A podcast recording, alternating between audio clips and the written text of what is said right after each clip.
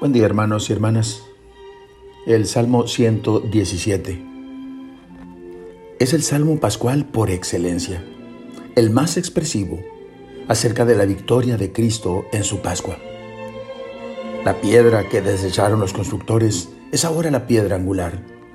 Esto es obra de la mano del Señor. Es un milagro patente. San Agustín comenta que no hay nada más grande que esta pequeña alabanza porque es bueno, porque su misericordia es eterna. Ciertamente el ser bueno es propio de Dios.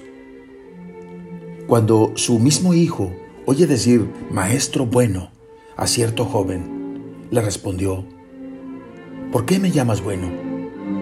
Nadie es bueno sino solo Dios. Con esta contestación quería decir, si quieres llamarme bueno, comprende entonces que yo soy Dios. Se dice que este salmo se utilizaba en el templo de Jerusalén durante la fiesta más popular de Israel, la de los tabernáculos.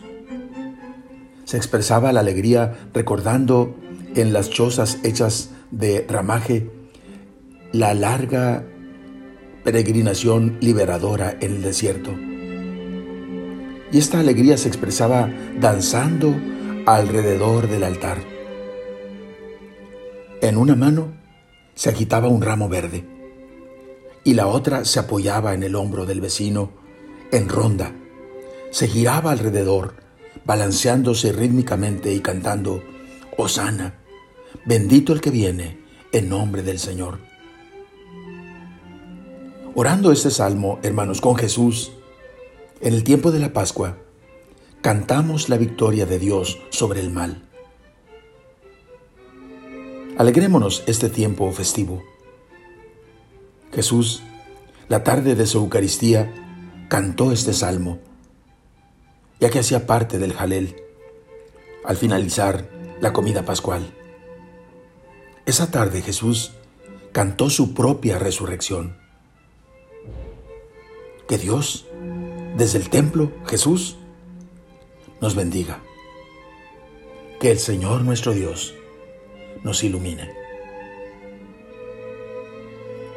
Oremos. Te damos gracias, Señor, porque eres bueno, porque tu misericordia es eterna. Que digan todos los que temen al Señor, su misericordia es eterna. Señor, libéranos, danos tu victoria para proclamar, junto con toda la iglesia, bendito el que viene en el nombre del Señor. Que Dios desde su templo nos bendiga. Que el Señor nuestro Dios nos ilumine. Amén.